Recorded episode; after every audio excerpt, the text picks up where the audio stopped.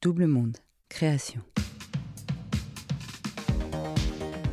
Vous écoutez la suite du témoignage de Vincent. Si vous ne l'avez pas fait, je vous recommande de commencer évidemment par le premier épisode.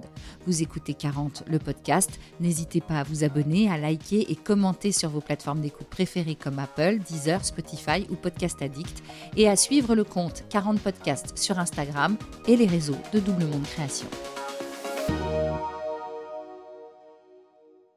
Je suis Vincent, j'ai 46 ans. Après un premier parcours de vie en tant qu'artiste euh, dans le spectacle vivant, j'ai fondé en 2002 ISEIS, un bureau d'études en prévention des risques qui aujourd'hui regroupe une centaine de personnes sur toute la France.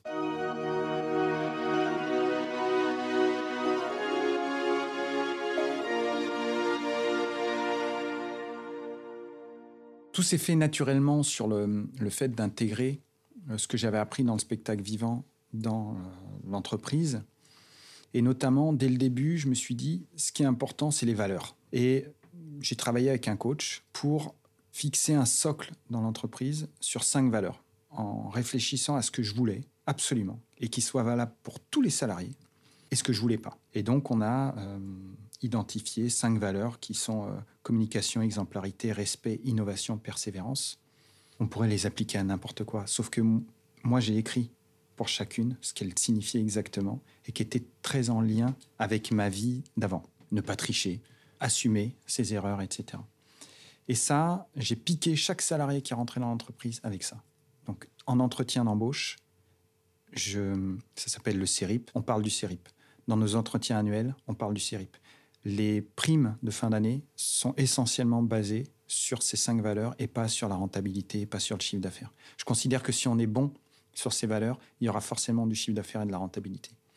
Donc je me suis toujours dit, ça c'est primordial, parce que si on a des bonnes bases, si on a des valeurs, si on est franc, si on est honnête, il n'y a pas de raison que ça marche pas. Alors au début, ça fait bizarre, parce qu'un salarié qui arrive en entretien, il n'a pas l'habitude de ça, mais très vite, euh, il se dit, bah ouais, c'est original. Et puis maintenant, bah, c'est pas compliqué puisque chaque salarié qui rentre dans l'entreprise, il y a 90 ambassadeurs, donc euh, forcément tout de suite il, est vacciné à, ça.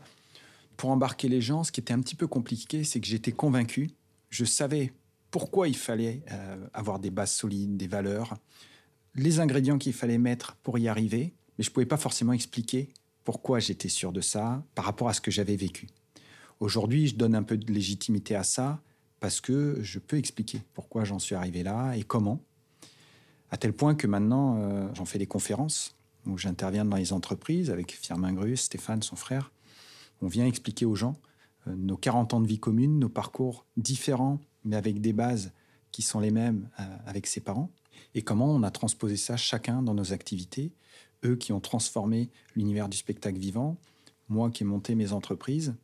On amène les entreprises aussi à se dépayser, à venir sous le chapiteau de la famille Grus sur une journée pour découvrir l'univers du spectacle vivant, ce qui en fait les réussites et comment on peut transposer ça finalement dans chacun de nos métiers. Donc plus ça va, plus je réfléchis à toutes ces parallèles et plus ça fait progresser aussi nous dans l'entreprise en me disant mais c'est des trucs tout bêtes. J'ai plein d'exemples de choses que j'ai appris dans le spectacle vivant et que j'ai transposé dans mes entreprises. Un exemple, la boîte à doudou. Quand vous êtes artiste, vous rentrez en piste, euh, vous risquez votre vie, mais vous risquez aussi celle de vos collègues. Donc il est hors de question de ne pas être connecté entre nous. Ce qui est compliqué, c'est qu'il faut se déconnecter de ce qui s'est passé il y a cinq minutes. Donc des fois, vous êtes engueulé avec euh, votre meilleur ami, votre conjoint, et deux minutes après, vous êtes dans la piste à faire rêver les gens, voire les faire rire. Donc comment on apprend à oublier ce qui s'est passé il y a cinq minutes et à être focus ensemble? On apprend à se déconnecter son téléphone portable longtemps avant. Vous apprenez une mauvaise nouvelle au moment où vous rentrez pour faire un double saut périlleux, c'est quand même embêtant. Et là, je me suis dit, mais dans nos réunions, il faut qu'on fasse pareil. Donc à chaque entrée de salle de réunion chez nous, il y a une boîte à doudou, un peu comme à la crèche, et on pose nos doudous, donc nos téléphones, nos ordinateurs. Et dans nos réunions, on a zéro téléphone, zéro ordinateur.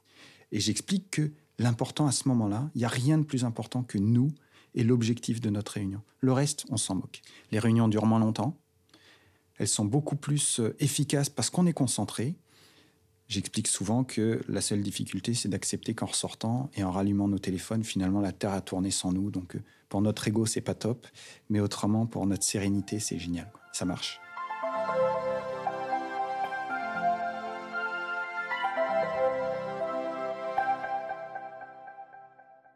pareil, quand on est en piste, les gens viennent au spectacle et voient des choses extraordinaires, des exploits. Euh, c'est beau, c'est magique, il y a un rouage extraordinaire. Qu'est-ce qui fait que euh, on en arrive à ça Et cette performance, c'est tout ce qu'on ne voit pas et qui se passe derrière le rideau. Avant, on, se jauge. Donc pendant qu'on s'échauffe entre artistes, on regarde dans quel état sont les autres, on discute. Ça va, toi, tu as l'air fatigué. Bon, bah, tel truc, on va peut-être pas le faire. Ou alors, quand on le fait, là, faut vraiment que tu mettes la gomme parce que je me sens pas bien. Et puis ça se passe. Et quand on ressort, eh ben, on débrief. T'as vu là, je t'avais dit qu'il fallait mettre et t'as pas mis, j'ai failli tomber, etc. Et donc on est en train de progresser et préparer la suite. Et chez nous, dans, nos entreprises que j'ai créées, on a mis en place le comment tu te sens en chaque début de réunion. Au départ, c'était un comment ça va, et on l'a transformé en comment tu te sens. C'est-à-dire qu'on démarre par un tour de table et on dit toi, comment tu te sens? Ça va rien changer à l'ordre du jour, ça va rien changer à ce qu'on va dire, mais ça va changer la manière dont on va le dire. Et sur qui je vais pouvoir m'appuyer? Lui qui est d'habitude qu'à la patate, il nous dit que là, euh, il n'est pas bien. Il n'a pas envie de nous dire pourquoi. Je vais éviter de l'embêter. Par contre, lui, là, il est taqué. Et lui, je vais m'appuyer sur lui. Quand j'ai besoin d'être suivi, je sais que lui va me suivre. Donc on s'adapte. Et ça, on peut le faire pas qu'en interne. Avec des réunions avec des gens qu'on ne connaît pas. Bah, ce petit tour de table, mais pas pour dérouler son CV comme on fait d'habitude, qui sert strictement à rien, mais juste dire comment on se sent et comment on est, euh, dans quel état on est euh, physique, psychologique, etc. Après, bien entendu, il y a des jours où ça marche, des jours où ça marche moins, et c'est aussi là où il faut avoir l'humilité et pas simplement se dire on a une méthode. Et puis, par exemple, ce, fameux comment tu, comment tu te sens, au départ, c'était un comment ça va. Puis on s'est rendu compte que rapidement, comment ça va? Bah ouais, ça va, mon chiffre d'affaires en ce moment, machin. Non, c'est comment tu te sens ton activité, on va en parler après, ce sera l'objet de la réunion. Mais là, aujourd'hui, moi, j'ai besoin de savoir comment toi, tu te sens. Quand je rencontre des gens, euh, c'est souvent un peu qui tout double. Soit les gens ils se disent, mais c'est quoi euh, ce truc? Parce que les gens, c'est des gens qui vont pas forcément adhérer. Parce que encore aujourd'hui, on aime bien nous mettre dans des cases. Donc, euh, tu es expert en quoi, toi? Et on peut pas être expert en prévention et en même temps être expert en, spectacle vivant, quoi. Donc, d'avoir eu plusieurs vies et continuer à les mener de front presque, euh, ça peut paraître compliqué. Mais les trois quarts des gens, ils trouvent ça extraordinaire et, on lit dans leurs yeux que même ils, se disent ah j'aurais aimé vivre ça.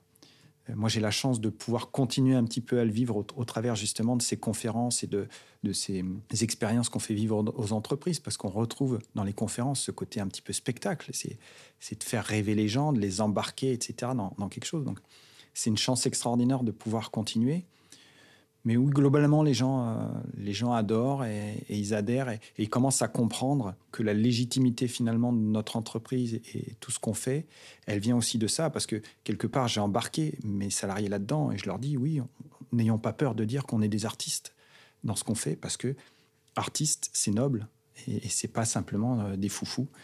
Un acrobate, c'est pas quelqu'un qui prend des risques, c'est au contraire quelqu'un qui sait exactement ce qu'il fait pour retomber sur ses pieds, parce que s'il retombe pas sur ses pieds, il n'y a plus de boulot.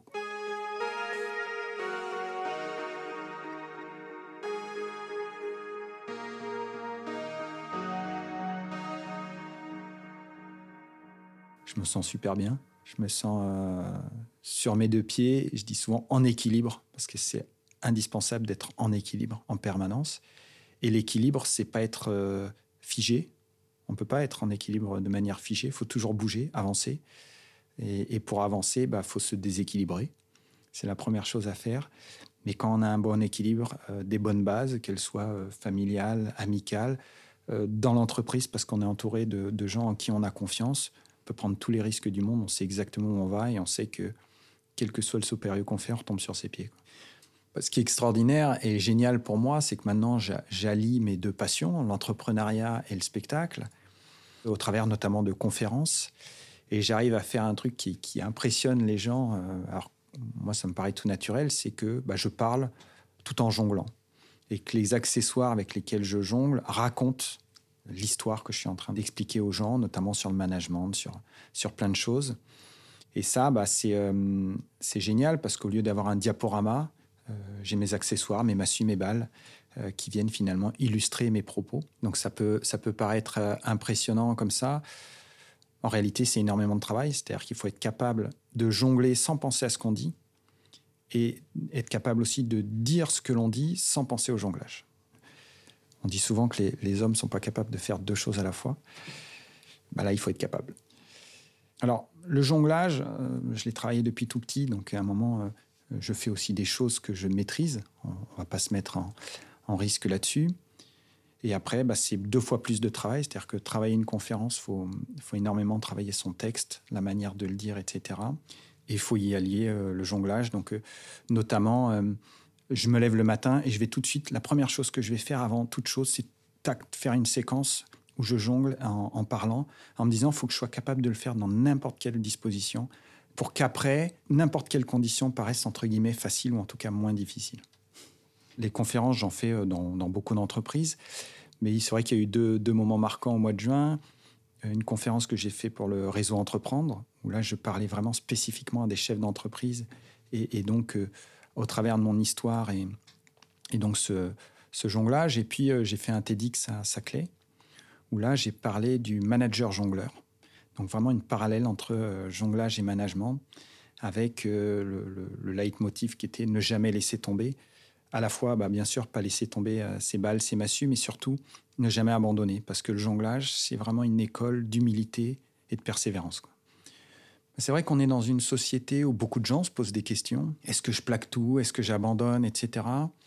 Moi, j'aurais tendance à dire que, attention, de pas tout plaquer du jour au lendemain pour faire quelque chose de, très différent. Je l'ai fait, mais c'est arrivé par accident. Ça a été malgré tout un peu particulier. Alors moi, je, dis souvent que je l'ai fait dans, le mauvais sens. Souvent, on plaque un boulot dans un bureau pour devenir artiste. Moi, j'ai fait le chemin inverse. Pour autant, ce qui est vraiment génial, c'est que aujourd'hui, on peut ne pas être enfermé dans des cases toute sa vie et qu'on peut avoir fait une partie de sa vie euh, telle chose et puis migrer vers telle chose, mais y revenir aussi. Et je pense que c'est ça qui est surtout important. C'est d'être mobile, euh, de faire du lien entre euh, toute notre période de vie, qu'elle soit personnelle ou professionnelle, et pas forcément faire des scissions. C'est-à-dire, avant j'ai fait ça, je tire un trait euh, complètement et je deviens ça. Non, on évolue.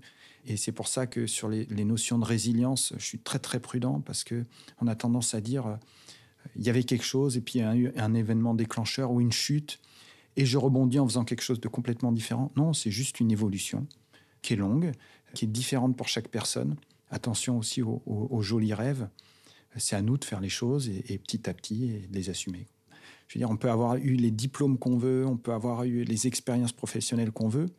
Ce qui joue beaucoup aussi, c'est notre enfance, notre éducation, nos amis, euh, notre famille qui influent là-dessus tous les jours. Donc, il faut surtout pas essayer de le renier ou de le, décloisonner parce que ça a un impact. Et, heureusement, donc, euh, je pense qu'il faut surtout pas euh, essayer de oui, de faire des scissions entre les, périodes de vie. Je ne sais pas si c'est lié à, l'âge.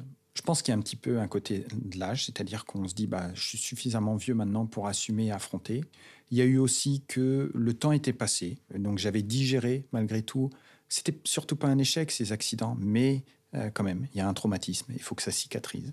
Et puis, il y a, une notion, qu'on le veuille ou non, de légitimité. C'est-à-dire qu'une fois que vous avez une entreprise qui commence à fonctionner, vous regardez derrière et vous dites bon, j'ai pas à rougir de ça, donc je peux euh, euh, un petit peu plus me découvrir. Vous venez d'écouter 40. Ce podcast est produit par Double Monde Création. Merci à Adrien Stiefel pour le montage, à Sébastien Ossona pour la musique et à Marie-Sophie Duval pour le graphisme. Réalisation et narration Marjorie Murphy. N'hésitez pas à vous abonner sur votre application de podcast préférée, Apple, Spotify, Amazon, Castbox et bien d'autres, à nous laisser des étoiles et des commentaires quand cela est possible et surtout à nous raconter vos 40 à vous. Faites-nous un signe sur notre Instagram 40 podcasts pour témoigner on est impatient de vous tendre le micro pour nous raconter votre bascule.